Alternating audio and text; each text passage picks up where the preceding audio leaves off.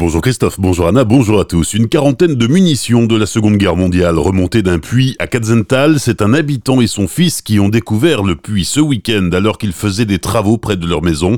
Hier, deux démineurs du centre de déminage de Colmar sont intervenus pour remonter du puits ces munitions. Des obus de mortier allemands, d'autres de fabrication américaine, des grenades à manche et des grenades anti-chars. L'ensemble doit maintenant être détruit. Exercice incendie hier après-midi à la cathédrale Notre-Dame de Strasbourg, hasard du calendrier il a eu lieu presque un mois, jour pour jour, après le drame de Notre-Dame de Paris. À 14h40, l'alarme a retenti. Le scénario faisait état d'un feu dans les combles du bras nord du transept. Les visiteurs ont été évacués ainsi que des ouvriers présents sur place. L'exercice a mobilisé une quinzaine de pompiers. À Vitisheim hier matin, en revanche, ce n'était pas un exercice. Une maison d'habitation a été détruite par un incendie au 27 rue de Baldenheim. L'occupant de la maison, un homme de 67 ans à mobilité réduite, est indemne. D'après lui, le feu serait parti de la cuisinière. Une vingtaine de pompiers a été mobilisée. Un jeune de 23 ans accusé d'avoir agressé des policiers de la brigade anticriminalité le 8 mai dernier à Colmar sera jugé le 17 juin.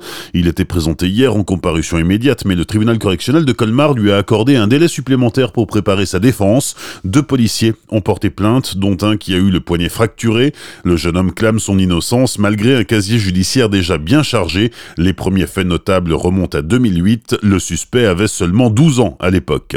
La campagne officielle des élections européennes a débuté hier en France. Elle va durer jusqu'au 26 mai et elle va donner du fil à retordre aux électeurs qui devront choisir entre 34 listes différentes, du jamais vu, un nombre qui pose différents problèmes et notamment celui de l'affichage car dans de nombreuses petites communes, les services techniques ne disposent pas de suffisamment de panneaux d'affichage. À Bernardvillers, par exemple, certains habitants ont accepté de prêter la façade de leur maison pour y placarder les affiches des candidats le temps de la campagne. Les travaux du grand contournement ouest de Strasbourg passent à la vitesse supérieure. Hier a débuté le raccordement du GCO aux autoroutes A35 et A352 entre Strasbourg et Molsheim, un chantier qui doit durer 16 mois. Et pendant ce temps-là, le nombre de voies de circulation sera réduit dans les deux sens. Des fermetures alternatives des voies ont lieu depuis hier et jusqu'à vendredi, mais uniquement la nuit. C'est la semaine de la nature en ce moment à Muttersols. 600 élèves des écoles primaires de Célestat, Mutzig, Villers, Neuve Baldenheim, Trimbach, Botzheim, Châtenois et Muttersols partent à la découverte de la nature, écouter le chant des oiseaux, comprendre le rôle des micro-organismes ou approcher les poissons et autres grenouilles. 14 ateliers sont proposés par la Maison de la Nature pour cette mini-classe verte d'une journée. En parlant de nature, c'est dimanche à 10h que Marcel Boer inaugurera la boucle verte. Ce parcours balisé s'étend sur 14 km autour de Célestat, que ce soit à pied, à vélo ou même en poussette pour les plus jeunes. Cette boucle verte offre une balade entre paysages naturels et urbains. Après l'inauguration, un tour à vélo sur la boucle verte est organisé par les membres de l'association Rando Cyclo du Centre Alsace.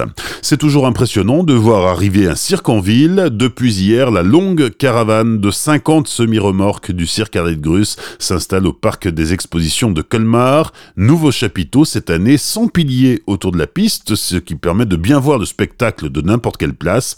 Deux jours et demi de travail sont nécessaires pour ériger le chapiteau et déployer l'ensemble des installations, dont la célèbre ménagerie avec cette année Pingouins et Otaries. Le spectacle 2019 s'intitule L'étoile en héritage et la première représentation colmarienne sera donnée demain à 14h30. Bonne matinée et belle journée sur Azure FM, voici la météo.